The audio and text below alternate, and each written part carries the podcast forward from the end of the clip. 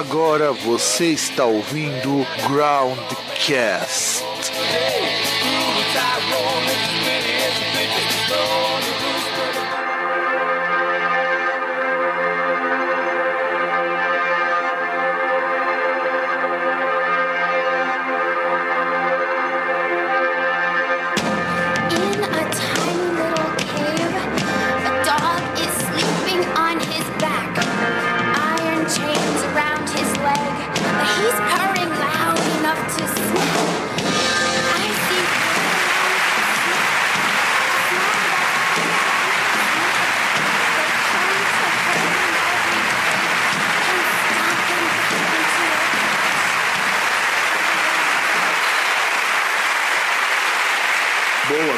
Noite. Boa noite. E estamos começando mais um Comentando Notícias.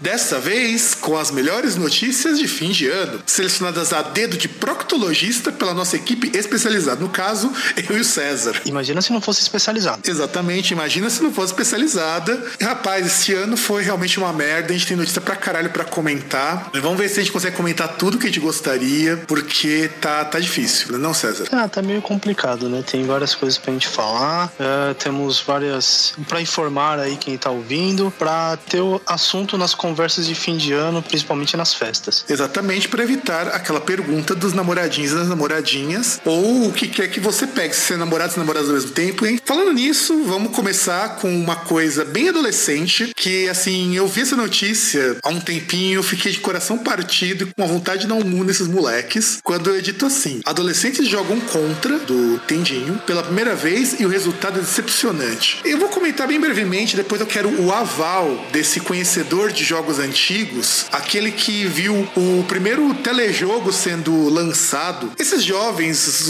foram jogar contra, que é um jogo que pra nossa época já era difícil pra caramba, e não passaram da primeira fase. E assim, César, comente sobre essa notícia. O que, que o senhor acha dessa juventude leite com pera? Ah, cara, é, é aquele negócio, né? Um. A gente vai colocar aí até o link aí, o vídeo, que é daquele canal do YouTube React, né? Que aí são pessoas assim, tipo, adolescentes e tal, jogando aí o, o joguinho do NES lá, o Contra, que eu nem lembro, eu acho que foi tão traumático na época que eu nem lembro de ter jogado. E sei lá, é, é que eu acho que pra eles também é complicado o diálogo, assim, entendeu? Porque eles não têm contato com algo tão.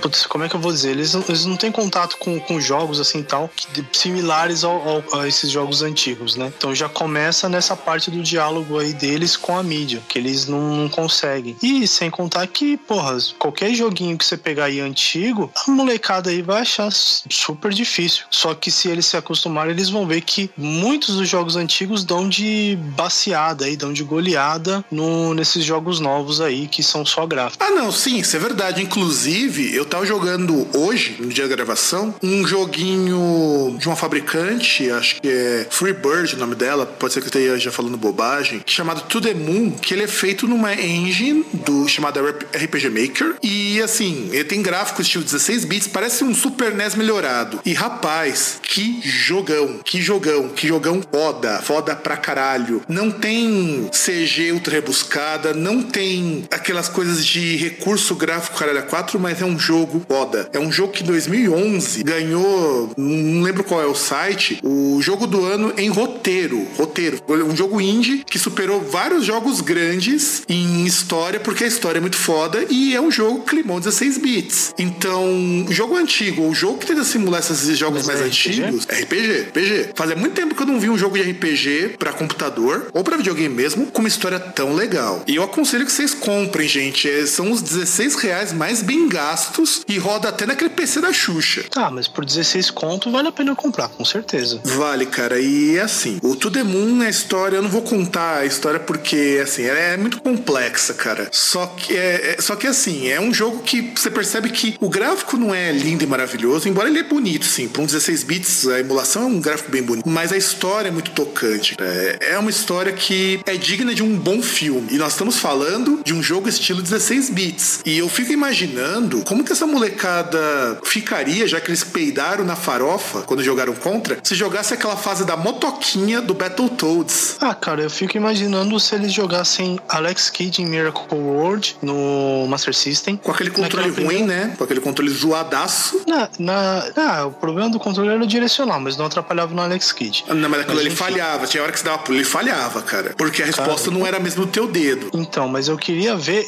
a primeira batalha em pô sem ter aquela, aquela esfera que dava pra você ver o que o, que o outro carinha tava pensando. É, Isso eu a, queria ver. a High Rot Stone. Que era uma bosta, cara. Você colocava a High Rot Stone ele conseguia ver o teu também. Então ele podia contra-atacar. É muito bosta isso. Não, cara, mas olha, eu sempre tive sucesso com ela, porque eu pegava era aquele negócio, eu não deixava o negócio parado até o fim. Eu ia lá, às vezes eu ia mexendo assim tal também, e aí eu dava uma olhada assim, tipo no último segundo, porque no último segundo ele trocava. Então eu chegava no último segundo, via lá o que, que ele ia colocar, pá, trocava. Exato, com a Rot Stone acontecia isso. Quando você não usava Rot Stone, ele apelava pro que estava pré-programado. Então era muito mais fácil de vencer. Não, não sei se era mais fácil de vencer, mas tudo bem. Eu achava muito mais fácil. Inclusive, eu nunca pegava Rot Stone por causa disso.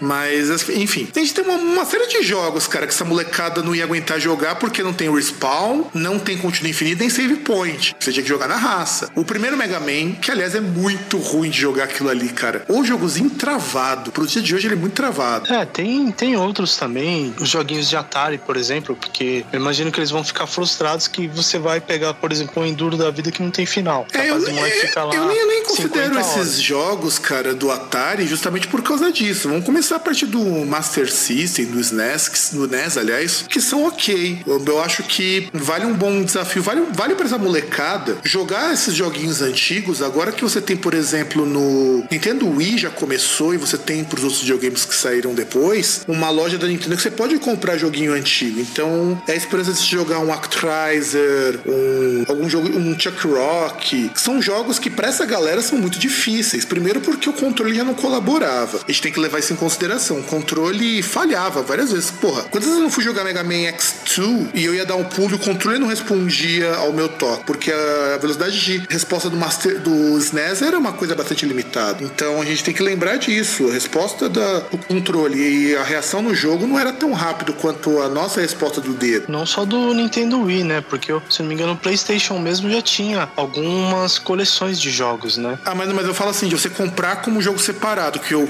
o PSP tinha o PlayStation Classics, que ele trazia jogos do PS1 e depois passou a trazer jogo do Não, PS2. digo, não, digo PlayStation 1 mesmo, porque eu, eu não lembro se é o PlayStation 1 que ele tinha um que era uma coleção de jogos do Street Fighter, por exemplo. Que é o Street Fighter Collection. E, inclusive vai até a 02 esse daí. Isso, é, que aí no PSP também ele chegou a ter. Ah, tinha também. É, é- é que tinha mais coleção de jogos de arcade antigos, né? Tipo, coleção de jogos de arcade da Namco. Que é muito bom, diga-se passagem, NAM Collection, muito bom. É, inclusive, ele era muito bom porque ele atualizava a jogabilidade. Então, assim, não era a mesma experiência que você tinha é, quando você jogava nos consoles originais. Hum, por exemplo, até porque a resposta do controle do PlayStation é bem melhor. Mas já te dá uma ideia de como que era difícil jogar sem recurso que a gente tem hoje. Como é que jogar sem ter combo, por exemplo? É foda aí. Não, mas não só isso, porque os jogos também é, cê- você percebe que eles eram mais divertidos. Pode ser uma visão nostálgica e por isso mais romantizada do que realmente era, mas eu, eu tenho a impressão que os jogos antigamente eles eram muito mais interessantes. Não é que eles eram mais interessantes, é que eles eram diferentes. Como você não tinha gráfico, você não tinha recurso, você tinha que investir em outra coisa. Os jogos de hoje, por exemplo, tem uma coisa que eu gosto muito, eles têm história. Isso é uma coisa Depende também, né? Tem, tem história. Nem que seja uma história chumbrega, mas tem. E, Tá, se, inve- e se investe muito hoje em história porque você não quer mais um jogo que você vai de lado A a lado B. Você quer uma experiência com aquele jogo. É que nem esse jogo que eu comentei com, com você, do To The Moon. Ele é um jogo que tem uma puta de uma história. Hum, mas ele sacrifica um monte de coisa pra ter essa puta de uma história. Por exemplo, é um jogo que não tem batalha, você não luta. Puta, que sem graça. Não, cara, o jogo é foda sem luta. De verdade, ele é foda. Ele Não, então, aí, aí você deve ter alguma coisa, por exemplo, diversos objetivos que você tem a alcançar que compensem isso. Sim, inclusive porque o do To The Moon, só pra comentar bem rapidinho, antes de nós irmos pra próxima notícia, o To The Moon é a história de um grupo de cientistas pertencente a uma organização chamada Sigmund que pega pessoas que estão pra morrer e essas pessoas pagam pra que alterem memórias, sabe, de coisas muito traumáticas, de coisas muito tristes pra coisas melhores antes da pessoa morrer. Inclusive, o começo do texto eu acho ele fantástico, do, da abertura fala que podem alterar as memórias, mas que as pessoas tiverem essas memórias alteradas, encarassem a realidade, elas não conseguiram lidar com isso. Então, por isso, eles só fazem com pessoas que estão à beira da morte. E esse cara, ele quer ir pra lua. E só que ele não sabe por que, que ele quer ir pra lua. Então, o que eles vão fazer? Eles vão voltar até a infância do cara na memória, mudar a memória dele principal, pra que ele tenha conseguido entrar pra NASA e ir pra lua. Lua. Só que nisso, cara, rola uma história que é um drama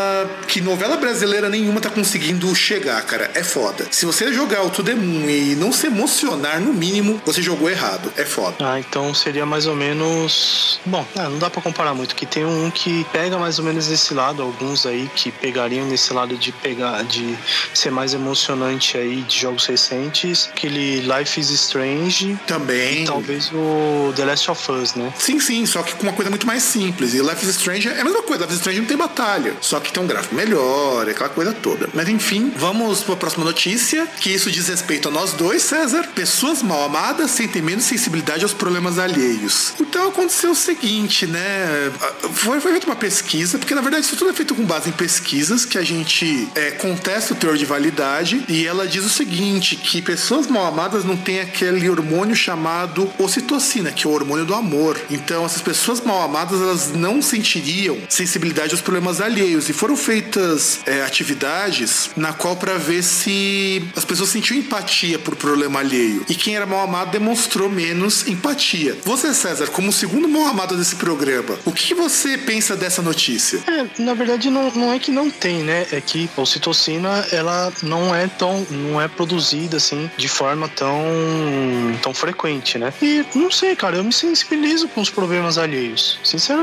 Aliás, a gente sensibiliza então... pra caralho, né? No Groundcast a gente já gastou mais de 20 minutos para comentar isso. É, então, eu, eu me sensibilizo com os problemas alheios e tal. É que infelizmente eu não consigo resolver, né? Porque, sei lá, fa falta faltam armas para isso, né? Faltam ogivas, né? É, faltam ogivas para isso, né? Porque seria fácil. Seria só me dar todas aquelas maletas que tem o botãozinho vermelho do fim do mundo, deem todas elas para mim. Eu já consigo resolver aquele. Eu, eu, eu, faço com que a gente consiga, assim, em primeira mão, descobrir o maior mistério da humanidade, todos juntos. A gente descobrir o que, que tem depois da morte. Que aí eu vou lá e aperto todos os botões vermelhos. E aí também temos uma notícia para emendar com esta, para não perdermos o fio da meada. Estudo indica que pessoas preferem comida a sexo. O, olha que gracinha né, cara? Quer dizer, então que descobriram que as pessoas preferem comer literalmente do que comer no sentido figurado. E esse foi um levantamento feito com 12 mil pessoas dentre diversas partes do mundo. E cerca de 60% dos homens e das mulheres que participaram diziam que preferia comer. Ah, mas isso é óbvio, cara. Comer é a primeira necessidade que você tem que suprir para você poder sobreviver, junto com tomar água. Não, para mim isso é óbvio, porque assim, é, não acontece. É trivial é, você perceber que todo mundo gosta de uma boa comida. É, não importa qual.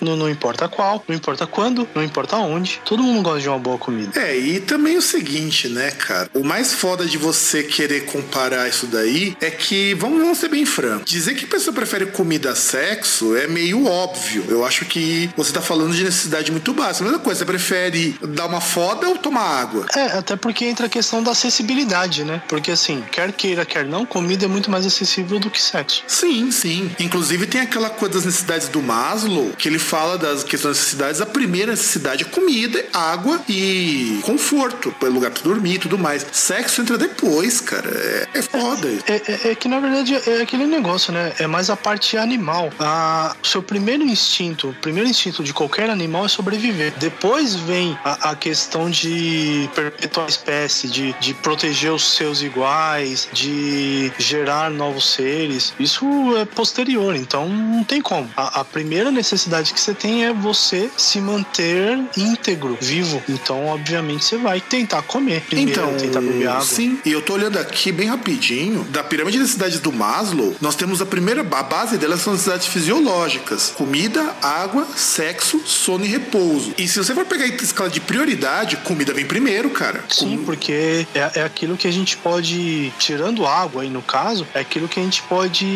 que a gente menos pode é, sentir falta. É aquilo que a gente menos pode deixar, assim, deixar de lado. É, isso é. Sem contar o seguinte, né, cara? Você pode consumir água através de alimentos. Então, por isso que comida é a primeira necessidade. Depois vem as outras. O sexo, ele vem depois de água. Então, você já começa a ter uma ideia de como que isso funciona. E a gente tá sabendo que o nosso bloco está se encerrando. Então, produção, faz aquela virada sensacional que só você sabe fazer.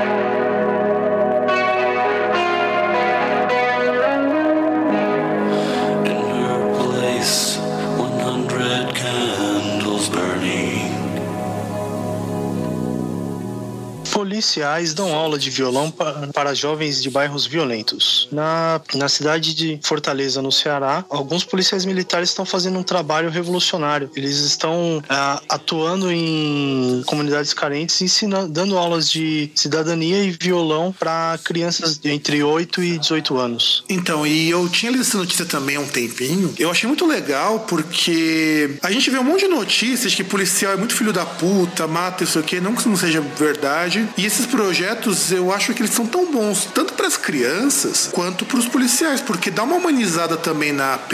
Cara, eles são ótimos, porque assim, o, o grande problema que tem na. E aí, assim, é uma coisa que precisa ser sempre citada para as pessoas entenderem. Quando há uma crítica, não é a crítica ao policial, não é o policial todos os policiais. É aquele cara que tá na conduta ilegal e a corporação que não. Ou, ou não dispõe de meios ou não dispõe de vontade para coibir crimes é, cometidos por policiais. É, esse aqui, no caso, é um projeto muito bom, por quê? Porque ele coloca o Estado em contato com essas comunidades mais carentes de forma cooperativa, não de forma destrutiva e repressiva como acontece geralmente. É, sem contar também o seguinte: isso ajuda muito com que as pessoas passem a ter uma visão muito menos temerosa da, instituição. Tudo bem que eu tenho as minhas críticas à PM enquanto instituição permite uma série de imoralidades e uma série de abusos. Tanto que isso daí não é um trabalho da PM, é um trabalho de quatro indivíduos. Então, é louvável, eu acho super louvável isso, porque afinal de contas, é muito difícil lidar com uma realidade em que você tem duas opções: ou você mata para sobreviver, ou você vai ser morto porque vai dar algum problema, às vezes até por engano. E também porque, queira ou não, qualquer comunidade é desse tipo é sempre um lado muito frágil da sociedade. Só não é mais frágil do que os moradores de rua, que esses são a cadeia mais fraca de todas, porque eles não são nem considerados como gente. Então, de repente, você trazer um pouco de música, a pessoa pode pensar, ah, mas os caras vão lá tocar violão e coisa brega, ah, o cara vai lá jogar futebol. Gente, acredite ou não, às vezes é a única coisa que esses caras têm pra não ir pro mundo do crime. Saber que de repente ele pode ir lá uma vez por semana, aprender a tocar música e dali pensar em outras coisas, abrir a cabeça para outras coisas. É, e sem contar que é, é, é, só você ver nas comunidades onde a. Como é que eu posso dizer? Onde eles não têm uma visão ruim quanto a, em relação aos traficantes, por exemplo. Eles não têm essa visão ruim porque o, aquela parte que o Estado não ampara as pessoas, esses traficantes eles tomam parte. Eles vão lá, é, fazem festas, comemoração, como por exemplo, vários lugares aí, até assim, pelo menos eu lembro da minha infância, que tem alguns lugares, às vezes, casa de alguns parentes, que tinha festa de Cosme e Damião, que geralmente era coisa da comunidade que se juntava, o pessoal lá, os moradores, para fazer. Tem vários lugares aí é, mais carentes que são traficantes que fazem esse tipo de coisa. Então aí eles vão, quem mora lá vai passar a ver os caras como, poxa, o cara é igual, o cara tá aqui junto comigo, ele sabe o mesmo sofrimento que eu tenho, o cara ele faz coisas boas pelas pessoas. E aí quando ele vai ver a, o estado malvadão, ele vai ver a polícia chegando lá, esculachando todo mundo, invadindo a casa sem mandado, sem porra nenhuma, é, traz o saco aqui para ver se ela fala, ô fulano, dá o cabo de vassoura, em quem que a, que a pessoa vai confiar? Em, em quem você confiaria? No, no, cara que chega e faz, um, faz algo para você e tal, tenta fazer coisas boas para você, ou na pessoa que invade sua casa e te trata feito lixo? É, isso. Falando em tratar feito lixo, nós também temos uma pessoa que foi tratada feito lixo, a dona Kéfera, acho que Buchnan, acho que esse é o sobrenome dela. Aconteceu um fato, nossa, eu vi o quanto de piada fizeram em cima disso. A dona Kéfera, que é uma youtuber famosa, tentou carreira como atriz fazendo um filme, o É Fada, um filme horroroso, passagem, assim como a carreira dela, porque ela é atriz, para as pessoas que não sabem, ela de repente teve que pegar um voo e ela falou o seguinte: olha, eu vou embarcar, mas eu não quero ser incomodada. Como se ela fosse uma mega star hiper foda, como se, sei lá, se ela fosse a Madonna. Ninguém deu um puto por ela. Só uma pessoa reconheceu quem que era Kéfera. E porque essa pessoa ainda era mais nova e provavelmente deve ter assistido um vídeo ou outro dela. Rapaz, isso entra muito com aquele programa do Underground que a gente gravou, que ele falava de nicho, de segmentação e tudo mais. É, que na verdade, assim, porra, você imagina, né? Eu vou lá, eu vou subir num avião, aí eu chego na comissária de bordo e falo: olha, é, eu não quero ser incomodado durante o percurso. Tipo, a, a mina deve ter olhado assim pra ela e falar: tá, e você é quem? Você é a famosa quem, né? É, então. Pô.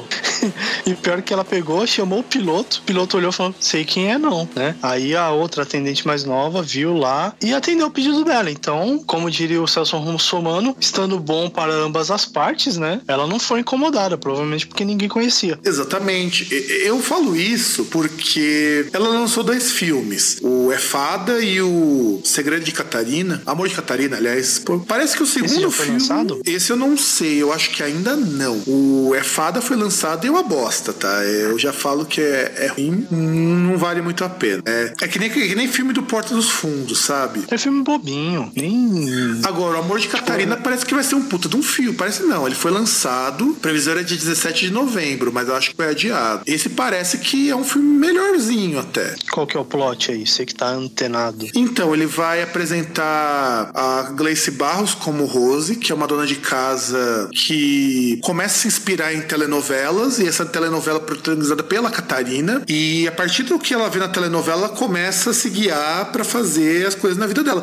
Meio como Madame Bovary mais atualizado, sabe? Ah, mas então, porra, nem. O negócio nem atual é, pô. Já é uma cópia, Xerox. Não, não é porque o Madame Bovary é diferente, mas a ideia é a mesma e eu acho uma ideia interessante, mostrar o diálogo que as pessoas fazem em televisão, em vida real, tipo o pessoal faz, vê o youtuber fazendo tal coisa, se inspira pra levar a vida. Isso parece ser interessante, mas o é fada não dá, cara. É, é- é muito, tem que ser muito fanboy pra gostar daquilo. E isso parece um outro filme, agora eu tô lembrando, que é um filme que é tipo assim, mostra uma mulher lá que não sei se ela era dona de casa ou o que que era, ou era ou até trabalhava fora, que ela se inspira numa apresentadora de programa de TV que escreve livros de culinária. Puta, eu- Julia Chaves. Puta, eu vi esse filme, cara, e é bom esse filme. assim? E é bom Que, puta, qual que é o nome da atriz lá? E eu não, Eu lembro, cara, eu não lembro esse. Eu não lembro, cara, mas puta, é um puta filme esse aí, cara. Assim como tem um outro que eu me lembrei, ou é filme ou é série da Globo, eu não lembro, que uma mulher se inspirava em radionovela. Acho que é, é Julie e Julia, não é? Um negócio assim? Esse Jolie, deixa eu ver, Júlia, Julie Júlia, deixa eu ver. É.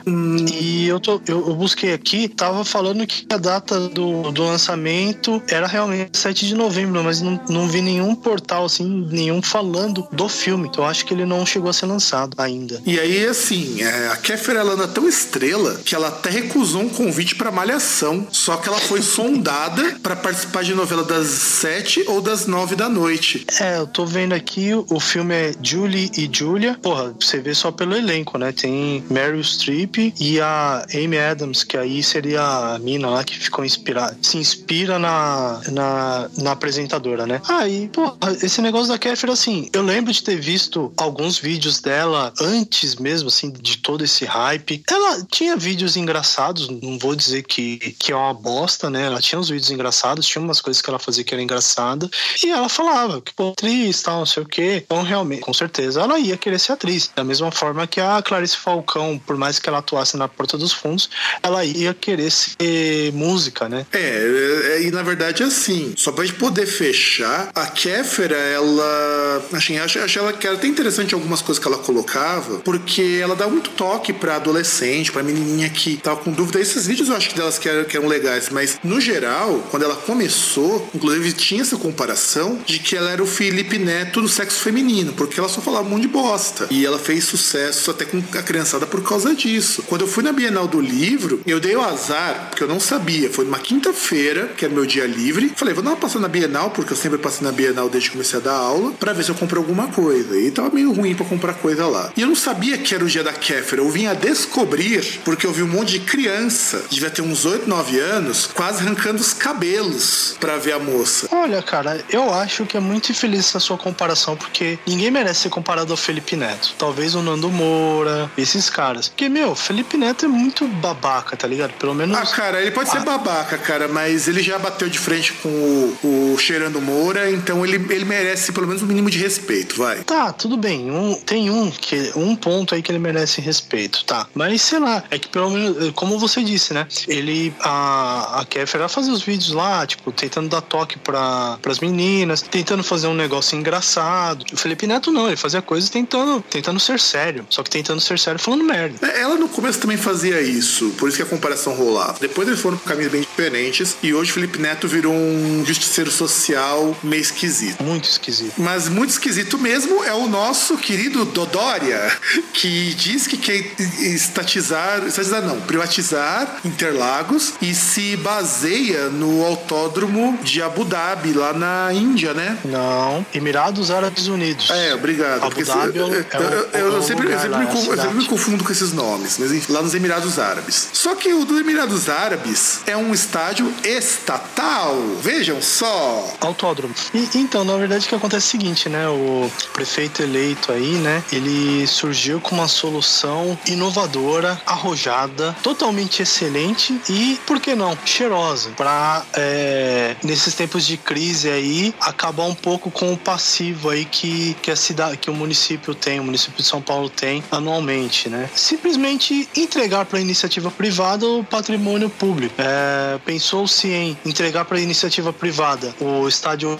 Paulo Machado de Carvalho, Pacaembu, a, o Composições e também o Autódromo de Interlagos, que aí, segundo ele, ninguém usa para nada. E então, no caso assim, se ninguém usa para nada, vamos dar a preço de banana para iniciativa privada. Como é algo que já foi feito aí, é, porra, desde a da abertura democrática do Brasil, desde, desde a abertura econômica, na verdade, né? Desde a década de 90. É, e sem contar o seguinte, né? O autódromo de Interlagos é subutilizado, segundo ele, porque ele nunca fez um estudo pra saber exatamente o que tá acontecendo. Aliás, você percebe que o Dória, ele é um cara que diz que vai fazer um monte de coisa, mas não tem estudos, não tem pesquisa, não encomenda porra nenhuma. Então, eu acho que é discutível ele querer privatizar um estádio como um estádio não, um autódromo como esse. Tá certo que pra gente faz pouquíssima diferença em termos práticos, mas é patrimônio público. É, é meio foda isso. Cara, é, é isso que eu acho ridículo. Eu acho ridículo a privatização em primeiro lugar, porque assim, só você olhar no Brasil o, o quão é difícil abrir um negócio. Agora imagina, você pega o, o povo, vai lá, ele paga com todo o ônus, tá? Ele não paga diretamente, assim, tirando o dinheiro do bolso, mas ele paga impostos, parte desses impostos são usados para abrir um negócio. E aí depois que o negócio já está lá consolidado, ele já tá pronto ali, aí você vende pra qualquer filho da puta. Você dá de graça, porque o, o, o preço que eles vendem essas coisas é, é ínfimo, se você for comparar. Sem contar como alguns fazem aí de sucatear as estruturas e tal, é, cortar investimentos por alguns anos para jogar lá embaixo o preço, né? Mas aí é interessante, assim, só para encerrar, porque assim, o, o Dória, aquele cara que, entre outras coisas, falou que iria é, colocar pedágio em corredor de ônibus, ele falou que o, o modelo que ele queria pro autódromo de Interlagos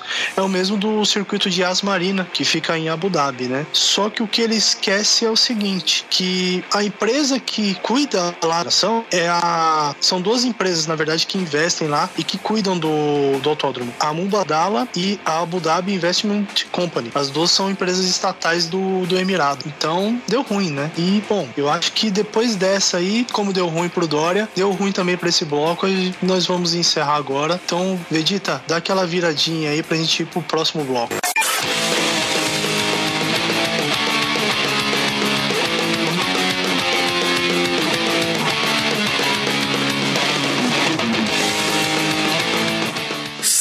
Me responda uma pergunta. Sim. Você gosta de Slayer? Eu acho legalzinho. Eu gosto pra caralho do Slayer. Eu acho até o Surf of Heaven é uma banda muito legal. Lançaram recentemente um disco novo também que eu gostei bastante, embora não seja as mil maravilhas do mundo. E você acha que o Slayer é uma banda chata? Depende da fase. Porque tem uma senhorita que nós já comentamos aqui em vários programas, a dona Flori Jansen, que deu uma entrevista, que é a atual vocalista do Nightwish, dizendo que ela acha Slayer insuportavelmente chato. E ela deixou bem claro que era na opinião dela. E o que, que você tem, César, como pessoa que defende o disco de covers dele, que é um disco muito ruim? O que você tem a dizer pra essa mulher? Olha, em primeiro lugar, eu sou obrigado a citar que assim, eu não defendo o disco de covers deles. Eu defendo a ideia de ter um disco de covers e eu falo que realmente tem lá uma, duas músicas que eu gosto. E, bom, acho que assim, é. Gosto é Goku, cada qual tem o seu. Só que também é aquele negócio, usando uma outra frase feia, um, um outro que falando mal lavado, né? E, poxa, Beyoncé vai falar do trabalho do Slayer, mas e o trabalho dela no Nightwish, trabalho dela no After Forever? Precisa citar o Revamp? Sem contar o seguinte, né, cara? Eu acho que é complicado porque, por exemplo, eu já entrevistei um monte de artistas, um monte, eu conheço um monte de músicos. Você nunca vai ver entrevista nenhuma de músico falando mal de banda. Primeiro porque é antiético, cara. Você não tá falando como fã, tá falando como uma pessoa que também faz a mesma coisa. Seria a mesma coisa assim, de repente eu começar a falar mal de um professor gratuitamente. Não, não rola, cara. Então já começa por aí. Segundo, porque não se tem, eu não sei exatamente onde está essa entrevista para poder ver o resto. É, pegaram só essa resposta dela, então fica muito difícil de saber em que contexto que ela disse isso. Mas vamos supor, vamos supunha, supunhetar, aliás, que a pergunta tenha sido o que, que ela acha dessas bandas como Slayer. Ela não tinha que ter falado que acha isso. Ela simplesmente podia ter falado que ela não gosta. Bom, não ia ter causado nenhum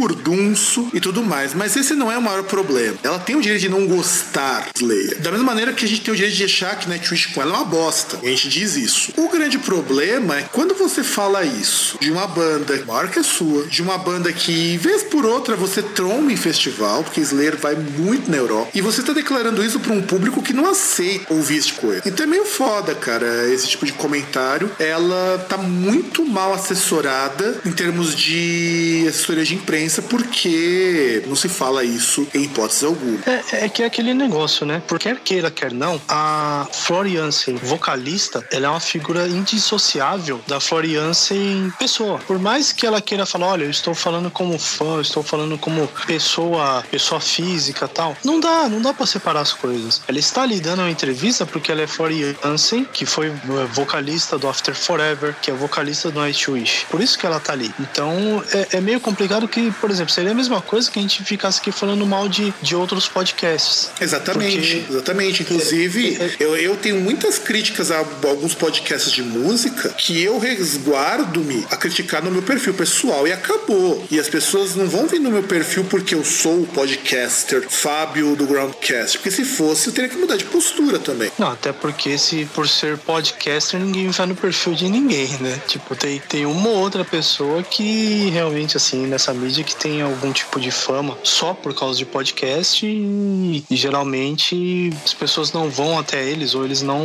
não têm essa ligação, assim, por eles serem podcasters, né? Mas o pior é que eu tava até tentando procurar aqui, não consegui achar a entrevista na íntegra, né? Porque na verdade é uma entrevista do Metal Hammer e deve ter saído só na edição impressa. E aí, até no site da Metal Hammer, só tem o trecho citado, que ela fala que ela, que ela ouve, assim, que acho que perguntaram pra ela qual é a coisa mais metal que ela ouve. Ela falou, é, que na verdade eu ouço metal, geralmente. Só que aí ela falou, ah, alguém poderia dizer que a coisa mais metal que eu ouviria é Slayer, mas não, Slayer eu acho algo terrível e algo inimaginavelmente chato. O que ela tem todo o direito de achar ou não. Só que é meio gratuito você chegar e falar um negócio sendo que ninguém nem te perguntou, tipo, ah, o que, que você acha de Slayer, né? É, é- é que aquele negócio, se fosse uma pergunta direta, a pessoa ela pode fazer aquela linha política e falar, olha, eu não curto. Tem quem curte, eu respeito, mas eu não curto. Não, e ela até poderia ter Tá. dado essa resposta se fosse uma pergunta direta. Vamos, vamos, dizer- vamos colocar assim, tipo um João Gordo da vida que fala isso, mas só se perguntam diretamente. Então, Então, aí tá. Se ela. A, a pergunta ela não foi direta. Então, assim, se fosse direta, ela poderia chegar e falar, ó, não gosto. Numa pergunta indireta, como parece que foi o caso, ela poderia falar da banda em si e ser política ou simplesmente não falar. Mas assim, é, é, é que aquele negócio também, porque, porra, tá tudo bem. No caso de quem ouve o Groundcast, acho que não vai ter esse questionamento porque não tem muito babaca ouvindo o Groundcast. Mas muitas pessoas podem ver isso, essas críticas e tal, que vão surgir em cima dela e vão falar: ah, mas porra, a mulher tem opinião, ela não tem papas na língua, porque ela fala aquilo que ela pensa. Tipo, você falar mal dos outros agora é falar o que você pensa, sabe? Ah, é um negócio meio estranho, é meio complicado o mundo de hoje e como as pessoas se portam e como as pessoas conseguem é, trazer coisa pra cabeça por nada, sabe? Realmente é um problema dela de ser melhor assessorada, de pensar um pouquinho antes de falar. É, e só pra gente poder completar isso aqui, antes de irmos pra notícias, tem, tem que pensar também o seguinte: você não tá falando, isso é algo que pega em qualquer música, de uma bandinha qualquer. Você não tá falando do Megadeth, por exemplo. Vamos, vamos colocar por aí. Você não tá falando do, do Metal Church, você não tá falando do Nando Moura. Tá falando de uma banda que, caralhos, meu, ela é influência para quase toda uma geração de músicos. Você tá falando de uma banda que lançou Ray of Blood, que foi um dos álbuns de metal mais bem sucedidos antes do Iron Maiden começar a ficar famoso. Porra, bicho, você não tá falando de qualquer banda. É, que na verdade assim, né? Até o Megadeth ele é influente, mas assim, né, fica muito parecendo que ela quer atrair atenção do Nightwish com ela, falando mal de uma banda que tem mais estradas do que a banda dela. Fica muito com cara disso. Fica, fica. É, fica com cara de quem quer causar polêmica, das muitas que ela já causou quando faz alguma cagada, e é falta de assessoria de imprensa. Na hora que fez a entrevista, o assessor de imprensa sempre dá recomendação: ó, você não fala mal de banda, se possível, não cita bandas. Ela podia ter falado simplesmente que ela não gosta de bandas mais antigas, o que é, é até discutível. Por exemplo, tem amigos meus que não gostam de Led Zeppelin, não gostam de Black Sabbath, não gostam de Purple, e, e nem por isso eles são menos ouvintes de alguma coisa por conta de. Eu só acho complicado para uma pessoa pública falar mal de quem tá no mesmo ramo. Isso pega mal. E o pior foi a reação das pessoas. Você vai no, no tópico lá da Metal Hammer, você observa os comentários que foram feitos acerca disso. São comentários horrorosos. O que mostra também que você tá fazendo um comentário para um tipo de fã que é muito burro também. É, que é foda também, porque provavelmente, assim, ela foi, ela errou fa falando o que ela falou, aí vai surgir aqueles comentários de puta, vadia, vaca, biscate, né? Tipo, com, com coisas que não tem nada a ver com o fato, de, assim, com a opinião dela, não tem nada objetivamente relacionado ao que ela disse, né? Também é outra idiotice. Ó, pegando pelo, pelo Blabbermouth, que foi onde a notícia deu mais buzz, você começa a ter comentários muito, muito ruins contra ela. Isso eu acho foda. Tá certo, ela deu uma mancada das feias. É, eu acho que isso é indiscutível. Mas não dá, cara. Não dá pra, pra defender o que ela falou. E aí a gente coloca na conta o que você já falou também. Quem é ela falar que o Slayer é isso? Vamos. Não, então, poder ela até pode, mas é desnecessário. É. Sabe? Desnecessário. Não tem por que você falar um bagulho desse. A não ser que você tenha alguma rixa. Mas aí também é aquele negócio. Vale a pena você ficar arranjando coisa pra sua cabeça por causa disso? Porque é até aquele negócio. Se você for ver nos comentários, aí você percebe como o povo banger, assim, ele fala muito, mas muitos nesse meio estão bem mais próximos das believers da vida do que acham. Exatamente. E ainda estão zoando com o fato de que ela tá grávida, que ela é, não sei se é casada ou noiva, alguma coisa assim, do baterista do Sabaton. É, enfim, vamos para a próxima notícia antes que eu comece a me irritar comentando os comentários. Que aí nós temos, agora nós saímos lá da Holanda e vamos para China. Empresa na China pune os obrigando a comer vermes. É, aí é um, um caso aí na província de Shanxi, de uma empresa lá local, que, assim, a, a China a gente já sabe que são vários casos aí de problemas em relação ao trabalho, né? Bom, é só você olhar tudo aí que você consome e tal, você vê um made in China. Eles vão lá porque elas são boazinhas e querem levar progresso para a China. Elas, elas conseguem reduzir enormemente o custo produzindo coisas lá, né? E redução, essa redução de custos, obviamente, tem que ter alguém aí que perde alguma coisa, né? E com certeza não são os empresários que estão lá que perdem sua margem de lucro, são os trabalhadores que perdem direitos para que seja possível alcançar esse custo baixo. Exatamente. E essa de comer vermes vivos, eu, eu acho isso meio foda, porque a gente ouve de diversas violações de direito trabalhista, Walmart pedia pro pessoal usar fraldão geriátrico para não ir ao banheiro, para não perder tempo. É, é, é, meio foda. Só que assim, eu penso também que isso só acontece com determinados segmentos e algumas poucas indústrias, porque isso é o extremo que eles podem chegar, porque eles precisam de lucro. Como a mão de obra custa muito pouco, o governo subsidia tudo e a China tá num capitalismo de mercado meio foda, é, eu acho triste porque é o tipo de coisa que nós não estamos muito longe disso, não. Tá? Quem já trabalhou em call center, como é o teu caso, que que já trabalhou, sabe que não estamos muito longe disso, não. Então, é, é só lembrar, assim, o caso da pernambucana, ela tá atenção para uma funcionária que ela trabalhava numa oficina de costura e, se eu não me engano, ela pregava botão de 500 calças por hora. Pois é, cara. E esses botões por hora. É, é muito botão, cara. É, e, é, é muita curiosidade também, muita curiosidade. Tanta curiosidade quanto a nossa última notícia deste bloco, que é a punição da polícia canadense. Canadá, esse país frio, lindo e gostoso, resolveu aplicar uma pena, digamos, peculiar se você dirigir alcoolizado. Você teria que ficar escutando músicas do Nickelback.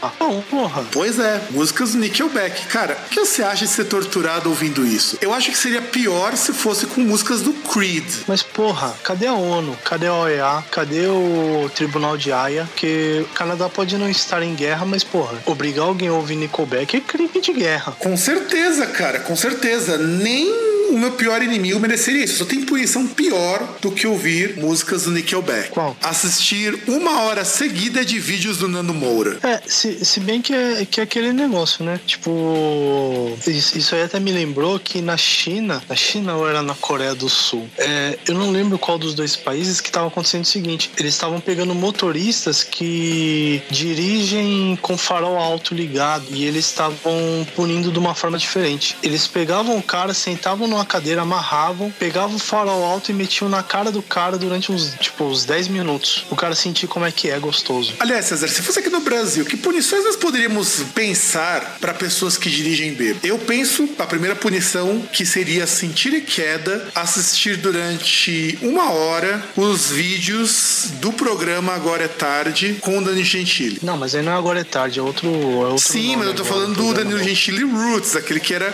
que chegou a ter cana- eh, coisa vetada na Band. Ah, mas agora ele, eu acho que ele tá pior. Não, eu acho que a gente, pra, pra ter uma punição boa, assim, pra, um, pra quem dirige bêbado, talvez pra alguns não seja punição, seria citar aí, no caso, o, que- aqueles grandes sábios contemporâneos, né, do... Puta, agora me, me fugiu o nome da banda. Puta, cara, Caralho, você, você, começa um baita de discursos que é do nome da banda. É muito feio isso, cara. Es- Esqueço o nome da banda. Aquela do Vanderlei. O DR, pô. O DR, três letras que eu esqueço. Seria no caso a gente lembrar, citar aí o- o- os sábios contemporâneos do UDR e pegar os motoristas de, que dirigem bêbados e colocá-los numa orgia contra veco com, com esquete de montão e banhados em, em porra de macaco. Não, cara, isso seria sensacional. De preferência no avião brutal do sketch, não é? Não, em qualquer lugar. Talvez na Cracolândia. É, ia, ia, fazer, ia lá na Cracolândia e ia usar o, um cotoco de um aleijado como cachimbo, né? Não, não sei o que eles iam usar. Eles iam se fuder. Isso eu posso ter certeza. É, ia na verdade fazer ou fazer isso daí, ou iam ter que passar um dia tentando fugir daquele Tião caminhoneiro do inferno, que eles que é o cara que tem uma caminhonete, um caminhonete, não, um caminhão chamado Nergal que sai atropelando todo mundo, cara. Nossa. É muito louco, cara. Isso, isso seriam punições adequadas. Mas assim, eu poderia pegar esses caras que dirigem bêbado e mandar eles trabalhando tampando buraco de rua, pra pensar aí agora no- em algo mais construtivo. Eles Mas, podiam mas não, trabalhar, tem, tipo. mas não tem que ser algo construtivo, tem que ser algo do mesmo padrão de qualidade da justiça canadense. Eu penso que, por exemplo, ficar vendo uma hora de Faustão interrompendo convidados, isso também seria uma punição digna. Pode ser também, ou sei lá, eles podiam ver 20 horas seguidas de Rodrigo Faro naquele quadro Dança Gatinho. Em loop, né? Não, 20 horas. Deve ter. 20 Cara, 20, dessa 20 bosta, horas todos os disso. que ele já fez. Cara, 20 horas disso, parabéns, meu. Você realmente é, é cruel demais, cara. Cruel demais. Só não seria tão cruel do que você pegar um cara desses e ver dois filmes pornô seguidos da Rita Cadillac. Cara, eu acho que Rita Cadillac ainda não é pior. Eu acho que pior seria dois filmes da Gretchen. Eu não sei se ela tem dois filmes, eu sei que a Rita Cadillac tem e são grotescos, cara. Aquilo ali destrói vidas. Ah, cara, mas da Gretchen deve ser pior. Eu acho que ela deve ter dois. É que tem um que ela fez com um dos maridos dela, né? Que aí. Nossa, ela beijando o cara. Eu lembro de ter visto isso. Foi uma das coisas mais nojentas que eu já vi na minha vida, cara. E o pior é que essa porra vendeu. Eu acho que deviam ter vendido da categoria Gore. É, e pior que o ouvinte não, não tem noção, mas eu tô agora esfregando meus olhos. Meus olhos sangram por causa de, de lembrar dessa imagem. Porque eu acho que não. Acho que o Two Girls One Cup não é tão nojento, cara. Ah, mas na verdade o Two Girls on Cup é light, né? Tem outro vídeo roots aí da, da, da era roots do, da internet que é muito pior. Qual? Que é o One Guy, One Cup. Puta, não, cara, não, não, cara.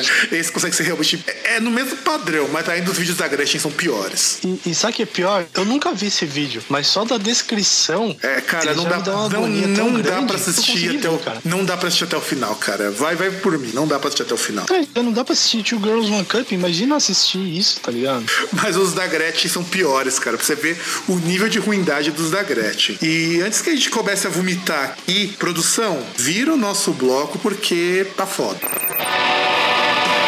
Fala aí, Fábio. Agora, essa aqui é pra você de vez se tornar um, um fã de um gunner de carteirinha, comprar uma bandana e uma cuequinha branca, hein? Puta, não, cara, não. Mandando tudo bem, mas cuequinha branca não vai, cara. né? Os fãs do Guns N' Roses levam pro palco, no, no show do México, uma pinhata do Donald Trump pra ser destruída. Então, só antes Fala de comentar essa notícia, deixa eu. Peraí, antes de comentar, de- deixa, deixa eu comentar uma coisa antes de você falar qualquer coisa, César. Às vezes o nosso ouvinte é um cara muito roots, muito apegado às tradições brasileiras e não sabe o que é uma pinhata. Uma pinhata é equivalente, o ato da pinhata, de você fazer a malhação do Judas no, na Sexta-feira Santa. Eu não lembro qual que é o dia, porque eu cago pra religião católica. Nos Estados Unidos, por conta da influência do México, e é uma coisa muito típica das festas mexicanas, você pegar um boneco, normalmente na forma de um burro, que eles vão chamar de pinhata, e que você bate pra cair os doces, ou o que tiver dentro dele. E aí prossiga, César. Não, na verdade, o, o que tá mais próximo, talvez pro ouvinte lembrar, é algumas festas de aniversário que as pessoas colocam aqueles balões cheios de doces para as crianças quebrarem e, e cair os doces. É que não é a mesma coisa porque não tem, tipo. É, é um pouco diferente. A questão da pinhata é, é uma brincadeira lá que pega a pessoa, ela é vendada, dão um porrete na mão dela e giram, aí ela vai tentar quebrar aquele boneco, as pessoas ficam dando direções, tipo, ah, tá perto, tá longe, não, vira pra sua esquerda, vira pra direita. Mas enfim, fala a verdade, Fábio. Depois das, da- das daquela notícia, algumas edições atrás, que a gente falou do, do, do Axel, que começou a pedir um rango de, de macho de verdade aí, né? Como exigência pro, pro camarim. Depois dessa aí, você virou fã de carteirinha, fala a verdade. Olha, eu passei a respeitar mais o pessoal que curte Guns, viu? Porque essa da pinhata eu achei muito foda, sobretudo porque aconteceu o seguinte, né? É, o Duff McKagan, ele não curte o Trump, ele acha o Trump um merda. E, meu, se o pessoal do Guns tá tendo fãs que tem esse tipo de atitude, eu tenho que dar os parabéns, tem que bater palmas, porque os nossos fãs de rock metal estão muito frouxos. Ah, não sei, né? O pessoal no Brasil acha que rock e metal sempre foi conservador. É, Não sei de que dimensão que eles tiraram isso. Sem contar que o Axel também é um grande troll, porque o que, que ele faz, né? Ou ele oferece uma experiência de assinatura, né? Que num dos shows, que você chama de Signature VIP Experience, pelo preço de 2.500 dólares. Só que qual que seria a ideia, né? Você encontrar com o pessoal da sabe o Meet and Greet pago, que é uma das coisas mais canalhas que existe. Só que na verdade você paga 2.500 para conseguir ter um monte de coisa que não serve pra porra nenhuma, tipo um poder túnel autografado, uma foto sua com o pessoal da banda, um buffet. Só que você não vai encontrar a banda. E eu Então acho que os tem caras fazem. Hum? Então como tirar foto com a banda se você não encontra a banda? Não, não tá incluindo o meet and greet. Você vai tirar foto, que a banda vai estar lá, mas é aquela coisa, tipo, tirou foto, tchau e um abraço. Perfila junto com eles, tirou a foto vai embora. É, e esse é o pacote mais troll que existe, cara, pra mostrar que o cara tem que ser muito retardado mental pra você pagar por isso. É, é tipo o cara chamar, contratar uma puta e pagar pra receber um abraço, né? Exatamente, mas isso mostra que o Guns N' Roses está se tornando uma banda mais próximo da letra C do que era nos seus áureos tempos. Bom, já na aparência ele, o, o Axel já tava se tornando, né? Então só faltava a atitude. Exatamente. Já pedindo estrogonofe e lasanha, que aqui no Brasil é a comida mais tiozão possível. Agora o cara vai num show no México e os caras trazem uma pinhata do do Donald Trump. Só falta quando eles vierem de novo pro Brasil, o cara pedir como requisito um engradado de Brahma e um CD do Zeca Pagodinho, cara. Não, só falta ele dar um rolezão com a gente pelo centro de São Paulo, né? Pra comer um bolovo e. E uma churrasco grego. E come churrasco grego, verdade. Se bem que pode fazer que nem fez o Dead Kennedy, você ficou sabendo? Inclusive, Não. vamos comentar que é uma short, uma short news que eu vou incluir aqui. Você está ligado que teve o Abril pro Rock, né? Ah, sei. Dead Kennedy tocou no Abril pro Rock. Abril pro Rock não, é um festival que teve esse mês de novembro que eu não vou lembrar o nome, lá no Norte e Nordeste. Deixa eu até, deixa eu até localizar isso daqui, que eu até compartilhei isso. O que, que aconteceu, né? O Dead Kennedys, eles estavam num festival que por algum acaso era um Abril pro Rock mesmo, no, na 21 primeira edição. E o que aconteceu com nesse festival? Do lado tava tendo um show do Só Pra Contrariar. Os caras pararam o show e começaram a ver o pagodão, cara. Como? É, é sério, eles pararam, ficaram 10 minutos olhando os caras tocando um pagode e depois voltaram. Eu não consigo conceber. Eles- O mesmo, mesmo espaço físico, porra? Como? Não, era do Eles lado. pararam e foram olhar. É, eles pararam e foram olhar. Olha, se fosse molejo, eu, eu respeitava. Só pra contrariar, mais ou menos. Porque o palco onde eles estavam tocando, no Chevrolet Hall, era, era do lado onde estava rolando o Abril pro Rock. Aí os caras viram, pararam, foram assistir um pouco do show e voltaram numa boa, cara. Mas eles puxaram um cover só pra contrariar? Não, porque eles nem conheciam. O que aconteceu foi o seguinte: é, eu acho que foi uma coisa que eles nunca ouviram. O pessoal do- da própria banda falando: ah, isso aí não é um show de samba, tudo mais e tal. Mas, cara, foda-se, vamos lá assistir. E eles falaram que eles queriam mesmo ver o que era um show de pagode, cara. É, seria mais ruim se eles fossem ver, se fosse, é, se fosse possível eles verem show do Vando, fossem ver um show do Oh. Falcão. Ou aí sim, aí, aí seria a glória, cara. Mas pagode anos 90 revival vale, vai, entra na escala de tiozão do churrasco, porque não se toca outra coisa em churrascos decentes que não seja um pagodão anos 90, cara. Né? Ou, ou, por exemplo, se eles dessem, se eles fizessem o Suplicy e aparecessem no meio do povo lá no, no show do Racionais com, com aquela marra assim de mal, tá ligado? Fazer aquela cara de mal. Também, também, também. E agora a gente vai pegar uma coisa que é um pouco mais séria, que são duas notícias complementares. A primeira é que, beleza, deixa eu contextualizar. As duas vão envolver antifas, que são pessoas que se reúnem pra dar uns cacete em fascistoide, neonazi e toda essa escória que a gente já repudiou em vários programas. Atitude correta. Atitude corretíssima, atitude extremamente correta. Todo mundo devia Bela bater no atitude. neonazi uma vez na vida. Eu falo que seria um dever cívico, inclusive. É uma atitude bela e moral. Exatamente. Só que eu vou falar primeiro de uma atitude não tão bela e tão moral, porque ela não precisa comentar muito, que é quando os antifas fazem cagada. O pessoal de uma página do Facebook chamado Black Metal Anti-Nazi resolveu pegar no pé do Nergal, do Behemoth, aliás, Antifa Against Black Metal, porque Black Metal é uma cena que infelizmente tem muito neonazi, que é o que vamos comentar na outra notícia. Mas aconteceu o seguinte, né? O Nergal, ele atuou num filme em 2013 usando um uniforme da SS. E, bicho, isso não quer dizer que o cara seja nazi, mas o pessoal antifa já colocou lá na listinha de bandas que não se deve ouvir pra não ajudar quem é nazi. Só que o cara tava atuando, caralhos. Então, não faz sentido isso. E o ruim ainda é que dá munição pros reaças poderem falar merda, né? Como dá também aquela a New Left, como dá também pessoalzinho aí do, do sol, do solzinho, do bundaço, do beijaço, do vomitaço. Só faltava, só faltava, por exemplo, o pessoal pegar no pé, sei lá, do Merlin Manson. Cara, Merlin Manson já teve show com o uniforme da SS. O Laibá, o cara imitava o uniforme da SS nos primeiros shows. Inclusive, o vocalista chegou a tomar uma pedrada na, na testa e ela chegou a sangrar, porque o antifascista achava que ele era fascista e mandou uma pedrada na cara dele. E o que o cara faz? O cara pega e faz a mesma pose do Mussolini, só pra tirar sarro com o cara. É porque, meu, se é pra fazer alguma coisa, faz direito, né? Tipo, você vai pegar uma pessoa do nada e, tipo. É, é- é que aquele negócio, né? Igual assim, é. Igual mais ou menos que a gente vê no Brasil. De um lado você tem aquela. a revista Oli, né? Revista Veja, com as suas mentiras voltadas aí ao público de centro-direita, né? Centro-direita, digo, de centro pra direita. E de outro lado você tem, por exemplo, uma carta capital da vida que simplesmente pega e troca o sinal do centro pra esquerda, né? Mas publica coisas também, não no mesmo volume, não com o mesmo impacto, mas também publica coisas sem verificar muitas vezes. É, e, e o que me incomoda de verdade é que é o seguinte: você mancha a imagem do pessoal que é sério, daí do pessoal antifa, se preocupando com bobagem. O próprio Nergal, olha o que o Nergal coloca. eu acho de uma fineza excepcional, mesmo achando que hoje o Behemoth tá uma merda. É, diz assim, bem, bem, eu tenho uma tendência a repudiar idiotas de extrema direita simplesmente por serem idiotas.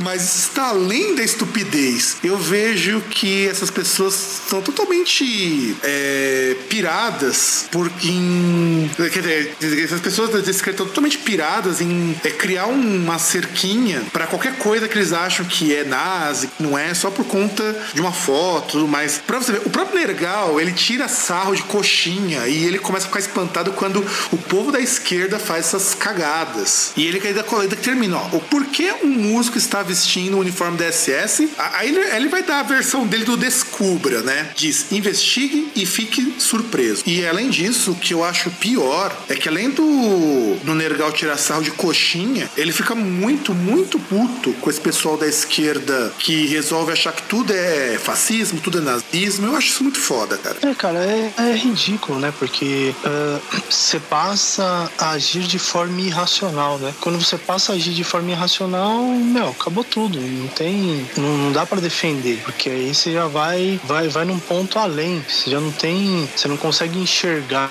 você não, não perde o discernimento, é, você, você não consegue ver o que é razoável fazer, o que não é razoável fazer, você já não consegue identificar aquilo que é o seu alvo realmente, aquilo que às vezes parece ser. É, é idiota, é uma bosta. É, mas também o pessoal dá uma dentro, porque agora, agora a conversa vai ficar séria, porque eu tenho que contextualizar o César isso daí também, porque o bagulho é louco. Tem um, um cidadãozinho que atende pelo nome de Rob Darken, que ele é polonês e ele é fundador e membro principal de um grupo de black metal chamado Graveland. E o Graveland, ele é um grupo que é acusado com muita razão, e a gente vai explicar já já isso para você, querido ouvinte, de corroborar, de confabular, de apoiar grupos neonazis. Mesmo que as músicas não sejam exatamente músicas com temáticas voltadas para o nazismo. Mas vamos, vamos, vamos colocar um pouco aqui para plantar uma sementinha da dúvida, da discórdia e da zoeira na cabecinha de vocês. César, imagine, imagine o seguinte cenário. Imagine você, César, resolve montar uma banda. Já, já pensou nisso? Hum. Aí você vai dizer que você não é nazista, mas você acha que os caras do White Power, eles estão corretíssimos de fazer o que fazem, certo?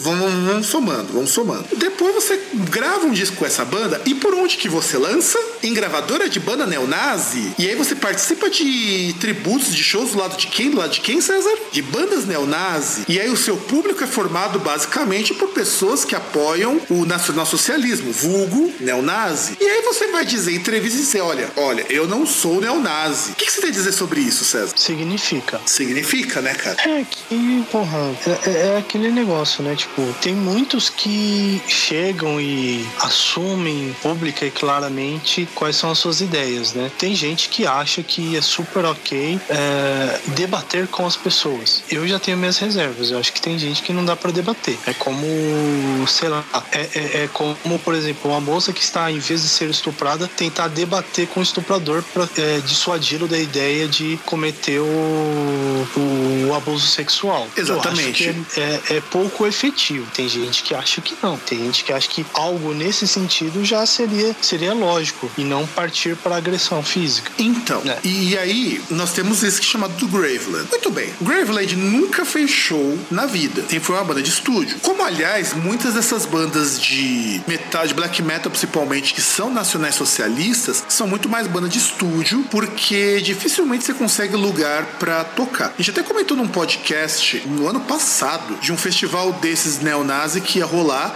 e foi cancelado porque os caras ficaram com um cagaço. Pois bem, aconteceu algo muito parecido lá no Canadá, lá em Montreal. Foi o seguinte, tinha um festival do Mes de Mort que ia acontecer em Montreal, ele foi cancelado um dos dias porque o pessoal tava com medo dos antifas chegarem e descer a porrada em todo mundo, incluindo o pessoal do Graveland. Então esse é o primeiro dia de que o Graveland ia tocar na América, porque o Canadá ainda é América, e os antifas prometeram que iam encher todos os fascistas de porrada. E aí o show foi cancelado. E aí o que, que é pior disso tudo? Tem gente que achou que os caras estavam errados, bicho.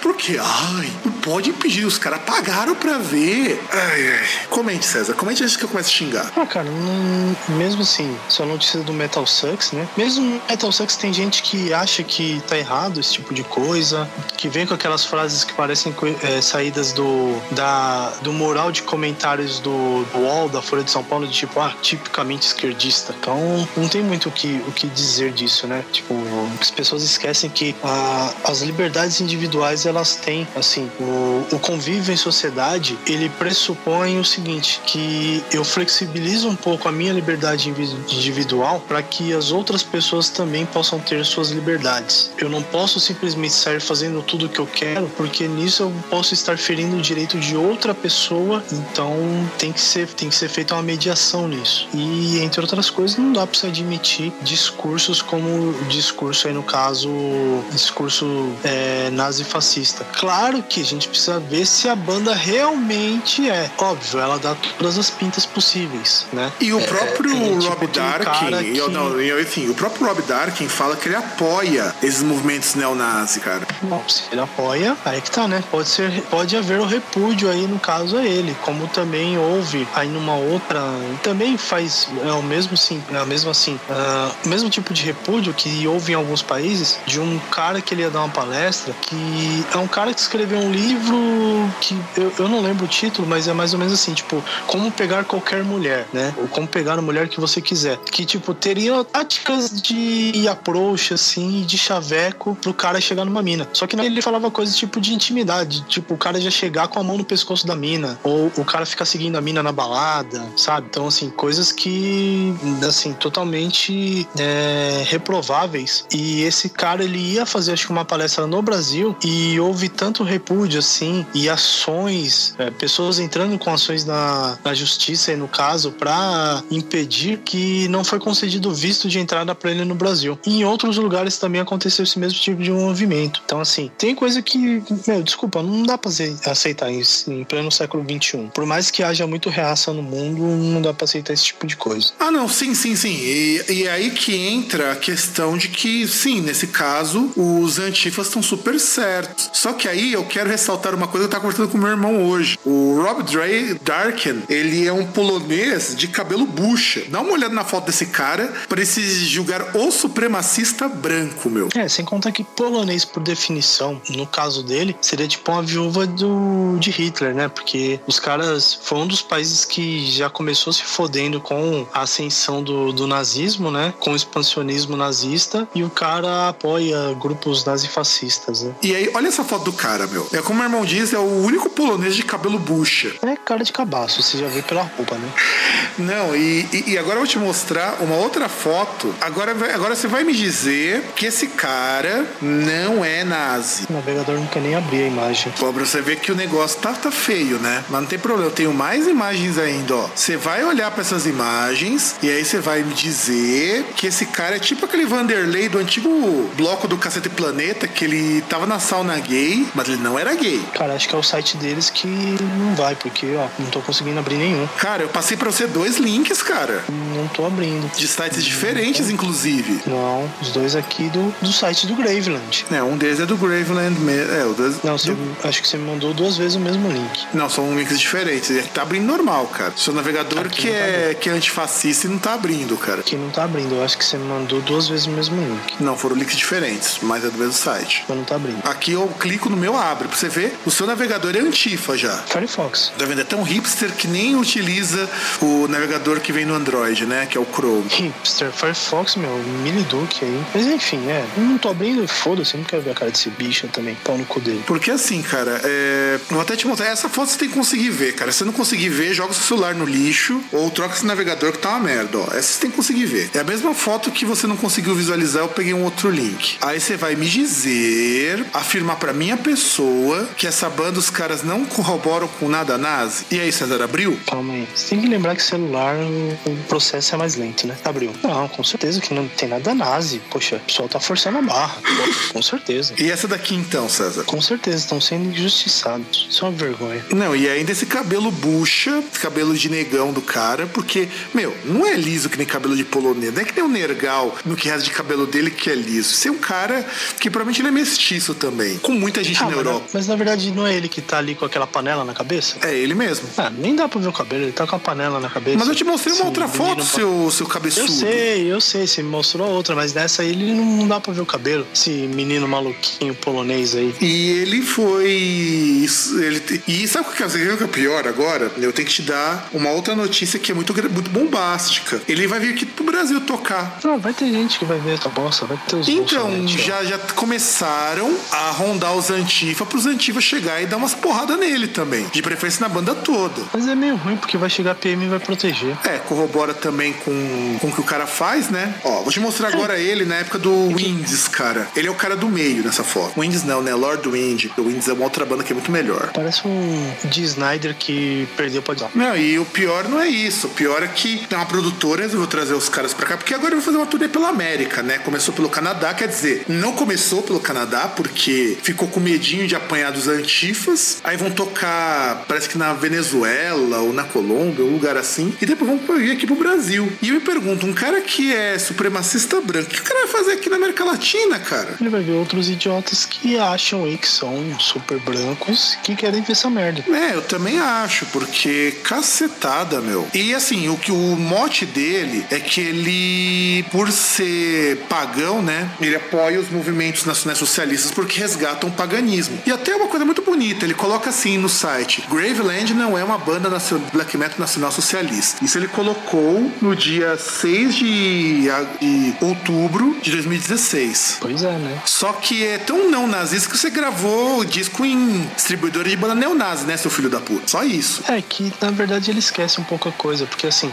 se você é apoiador de banda de, do pensamento, não importa se sua banda é ou não é, isso é o de menos. Não, e o problema não é esse, cara. É que é o seguinte: se você não queria banda neonazi, cara neonazi junto de você, cara, você não procurava estar junto desse pessoal ou apoiar as ideias. E o, o próprio Rob Darkin falou que isso é uma opinião dele e não o resto da banda. Mas, ó, cara, me desculpa, mas se você grava junto com um cara neonazi, se você permite que seu público seja composto basicamente por neonazi e utiliza as mesmas temáticas, você faz propaganda, cara. Não tenta me enganar. E aqui tem as datas, ó. Pro ano que vem ele vai tocar na Guatemala, em El Salvador, no México, duas datas, inclusive, duas na Colômbia, uma no Peru, uma no Chi- duas no Chile, uma na Argentina e vai terminar em São Paulo, no dia 21 de abril. Gente, Tiradentes. Será que vai enforcar o cara? É uma ideia, né? É uma ideia, cara. Eu, tem até um comentário aqui que tá maravilhoso. A Polônia parecerá um pouco melhor ah, durante esses dias. É, esse, esse mundo tá de cabeça pra baixo. É o, é o rabo que nem abanar o cachorro. Porque assim, é. De verdade, eu não tenho assim. Não teria nada contra quem gosta do Graveland. Mas eu acho que o vocalista, o Rob Draken, ele dá muita ideia errada, cara. E não é uma ideia errada tipo Vanderlei. Então, assim, ele merece tudo que tá acontecendo. Pra vocês terem, pra vocês terem uma ideia, pra quem ouve, teve um rolo dele, que os, todos os discos do Graveland são impressos, prensados e distribuídos a partir dos Estados Unidos. Por quê? A antiga gravadora deles tinha sede na Alemanha e a cada lançamento os discos eram proibidos de serem vendidos. Até que chegou um belo dia e a polícia bateu lá na gravadora e apreendeu 1.500 CDs e que- queimou tudo, cara. E eles nunca mais distribuíram pela Europa. Bom, acho que nisso eles podem falar que a, foi a melhor tiragem deles, né? Que tudo queimou rapidinho, assim, foi queima de estoque. Literalmente queima de estoque, ó. A história foi assim, ó. Ah, ele, ele primeiro que ele lançou uma música na compilação pela Totenkopf Propaganda, que por sua vez era uma gravadora de banda nazi, uma gravadora grega. A banda que teve entre outros o Absurd, o Iron Blood. Acho que você não precisa nem dizer o que, que essas bandas curtem, né? Der Strummer, o Spear of Longinus, Storm Height, Não, e, e só pra lembrar que na Grécia, que se não me engano, inclusive tem partido neonazi, né? Sim, a Golden Dawn, que aqui ficou trazido como Aurora Dourada. Inclusive, as bandas que estão ainda assinadas com a Totenkopf Propaganda é o Alastor, que ninguém sabe o que aconteceu, que é uma banda que tem como temáticas nacionalsocialismo, é, orgulho branco, arianos e o ódio. E você participa de uma gravadora como essa e você não quer, não quer ser ta- taxado de neonazi, né? O Command, que fala sobre nacionalsocialismo, guerra e ódio. E o Fjord, que fala sobre herança nórdica, cultura, cultura e herança nórdica, odinismo, orgulho e e honra, que também é uma banda curtida por neonazi. Cara, você percebe que um, um elemento em comum, né, tirando essa última banda, são as temáticas baseadas no ódio, né? Eu acho que, na verdade, a gente deveria construir pontes. Em vez de erigir muros, a gente deveria construir pontes com essas pessoas, é, trazê-las pro diálogo e fazê-las pensar no amor. Como assim? A gente pega esses caras, amarra num lugar, abaixa a calça deles e traz um monte de africano pra dar uma bela dor enrabada neles, fazer um amor gostoso. É, agora, agora na gravadora que eles estão, na No Colors, é que eles estão junto de bandas que são ok. Só tem banda que é anticristã, no máximo. Você já não tem mais bandas neonazi. Mas, cara, o Graveland por muito tempo fez show, torneio, cara, é quase só com banda assim. Então, por isso que pegou a fama. E o cara ainda apoia. Se ele ficasse quieto, cara, ele falasse nada, beleza, ninguém ia pegar no pé dele. O cara podia ser o nazistão que fosse. Ninguém ia pegar no pé dele. E aí, só pra falar, completar aquela história que eu falei, a história ela foi o seguinte, ó. O Graveland, ele foi enquadrado pela, pela Polícia Federal da Alemanha, que é o BPJM, que eu não vou saber como que é essa sigla em alemão. Ela proibiu a venda de quatro discos do Graveland, o Following the Voice of Blood, o Immortal Pride, In the Glare of Burning Churches e o Celtic Winter. E depois, em 2008, a mesma polícia invadiu o escritor da No Colors, que é a gravadora atual deles, e confiscou cerca de 1.500 discos de tudo que eles tinham de Graveland antigo. E depois disso, todos os álbuns do Graveland foram é, levados para Forever Plague Records, onde fica até hoje. E aí você tem o Blood of Heroes e o Down of Iron Blades foram banidos da Alemanha. E esses álbuns eles aparecem com o nome Ervarg, com os títulos feitos por acrônimos. Então, por exemplo, você quer comprar o Blood of Heroes, vai encontrar com o H. E o Down of Iron Blades, D, I, B. Então quer dizer, bicho, se você precisa vender seu álbum por sigla, é porque tem coisa aí. É, lembra aquela nossa áurea época, quando a gente fazia parte de um daquele site de música, que a gente distribuía conhecimento para outras pessoas sem cobrar nada por isso, que a gente usava o, siglas para poder compartilhar, né? Exatamente. Ó, pra você ter uma ideia, o Graveland lançou recentemente um split com o Nocturnal Mortum. E o Nocturnal Mortum, durante muitos anos, qual que era a temática dos discos dele? Antissemitismo. Quiser É, dizer se mais alguma coisa? antisionismo, tudo bem, né? Ah, cara, mas eles participaram da, da mesma gravadora lá, Totenkopf Propaganda, que é gravadora de neonazi. Agora só falta chamar a Sara Inverno, né? Era só o que faltava. E, bicho, eu falo que foi bem feito. De verdade foi bem feito. Até que o Nocturnal Morton é uma banda da Ucrânia muito filha da puta. E a ideia do Graveland inicialmente era falar sobre uma seita que até tem algum reconhecimento em alguns países da Europa, sobretudo lá pro lado da Polônia, Ucrânia, que é chamado de Utanismo, que é uma versão deles de paganismo, não vou lembrar exatamente os dogmas lá do Utan, que muito neonazi curte essa parada, meu. Bicho, se você quer ser uma pessoa razoável, era só não apoiar esse tipo de merda. Ou ficar quieto, né? É, se ele ficasse quieto, não tinha rolado mais nada. E bom, cara, vamos parar esse bloco, vamos pro encerramento, porque nós já falamos demais sobre essa banda de merda que é o Grave. É, cansei já, cara. Puta que assunto merda esses caras. Exatamente, assunto merda então, produção, vira o bloco.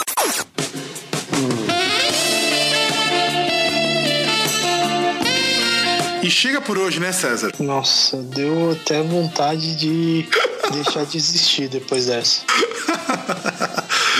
Pois é, depois de tanta coisa que a gente falou lá daquela banda ruim que é o Graveland, né, cara? A gente precisava encerrar o Comentando Notícias de uma forma mais digna, né? E o que é mais digno que se não colocar o grande George Michael no ápice da sua carreira cantando Careless Whisper, que é uma das músicas mais chatas do cara. Não, eu acho que até como a gente falou e tal, você citou aí uma banda ucraniana que os caras é, tocaram juntos e tal. Você deveria, a gente deveria ter encerrado isso com a melhor banda ucraniana que existe. Por sinal, a melhor banda que existe. Não, não, mas eu vou pedir produção. É, mo- mostra a nossa outra surpresa e aumenta a trilha.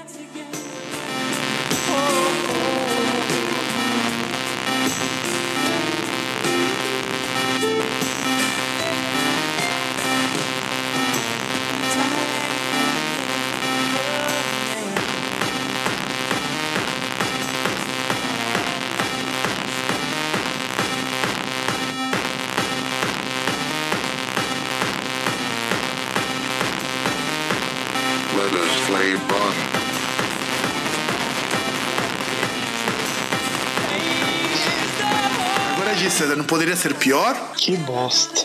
Sim, eu sei que é uma bosta. Por isso mesmo que a gente fala que poderia, tudo poderia ser muito pior. Mas eu gosto de pensar que podia ser melhor. Em que aspectos? A gente poderia lembrar da, daquela banda que é o, o Valhalla aí do, desse podcast, né? Do Los Colorados. É, mas a Los Colorados é uma banda boa. Eu tô, a gente tá colocando isso aqui pra gente fazer a limpeza de corpo e alma do chorume que foi o último bloco. E antes de mais nada, eu acho que convém a gente lembrar a você, querido ouvinte, querido ouvinte, se você quiser entrar em contato com a gente, quiser falar alguma coisa, quiser, enfim, mandar um abraço, mandar dinheiro, que a gente tá precisando, né, não, César? Pode ser. Mandar nudes e qualquer coisa do tipo, você pode ir para a nossa página oficial no Facebook, que é fb.com pages groundcast, ou você pode ir lá no Twitter, e que é uma rede social que eu acho que ninguém mais usa, mas enfim, ir pro arroba groundcast ou mandar um e-mail pra gente para o contato arroba groundcast.com.br ou usar o nosso formulário de contato que chega do mesmo jeito o seu recadinho, a sua mensagem diretamente para o nosso coração. É, nosso coração não digo, né? Mas chega, pra algum lugar. E se você comentar aqui no Groundcast, seu comentário será lido no programa posterior. E assim, César, o que que você espera quando nós tivermos que fazer a retrospectiva deste ano de merda? Porque vamos alertar os ouvintes também do cronograma Groundcast. Os nossos dois últimos programas do ano serão a nossa retrospectiva em dose dupla. Nós teremos retrospectiva de discos e em seguida também de fatos musicais e talvez não tão musicais que aconteceram no ano de 2016, como nós sempre fazemos todo ano essa retrospectiva que vamos dividir em duas partes porque é muita coisa para comentar. César, você que é um homem de experiência, um homem vido, um homem anos-luz à frente deste programa, tem alguma palavra de sabedoria para o nosso querido, querido ouvinte? Vou ficar devendo. E então ele vai ficar devendo uma palavra de salvação. E é isso, eu gostaria muito de agradecer a você por ter escutado a gente até o final. Espero que tenha gostado das notícias. Esse é o último comentando notícias do ano de 2016, que nós nem conseguimos cumprir o comentando notícias uma vez por mês, porque a gente tá enrolado mais que tudo. Mas aguarde coisas para 2016. A gente tá planejando algumas coisas bem legais. E é isso, eu vou ficando por aqui. César, se despede do nosso ouvinte aí também, vai. Bom,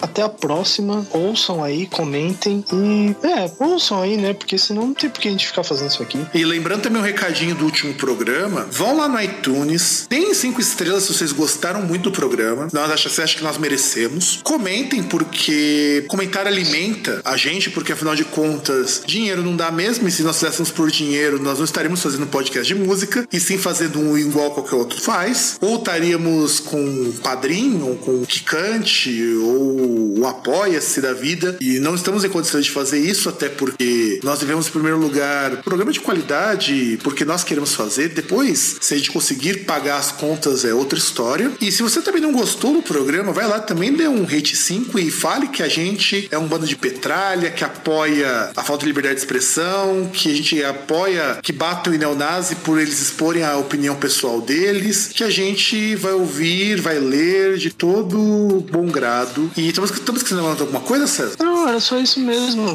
Bom que você lembrou. Se você ouvinte gostou das cinco estrelas, elogia. Se você ouvinte não gostou das cinco estrelas e xinga, porque xingamento com cinco estrelas tem muito mais projeção. Não é indicativo de qualidade. Exatamente, é aquele tipo lá, é, é mó legal o programa, não gostei. Que nem tem lá no, no Google Play, você já viu esses comentários? Olha, tão bipolar assim eu não vi, mas é aquele negócio. Dê cinco estrelas e comente, porque seu comentário terá destaque. Terá destaque, nós lemos os comentários, então vão ficando por aqui. Agradeço mais uma vez a sua audiência. Espero que você também nos indique para outras pessoas, afinal de contas, o Groundcast é isso aí. Um grande abraço a todos e tchau!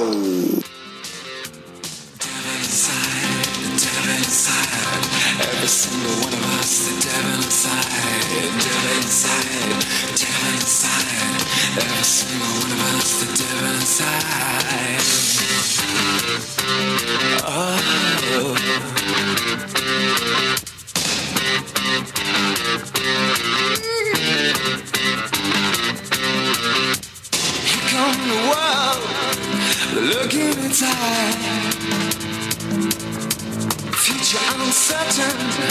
but certainly slight.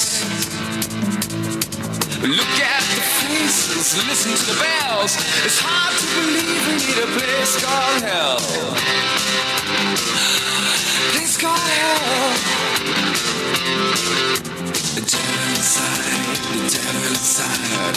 Every single one of us, the devil inside, the devil inside, the devil inside every single one of us the devil inside.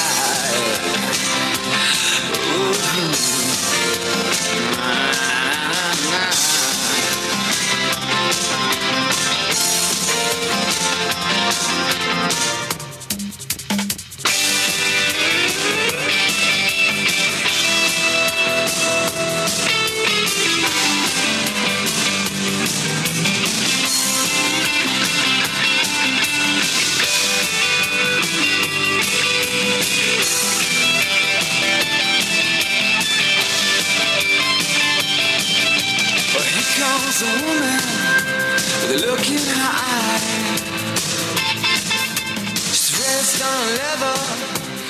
Lest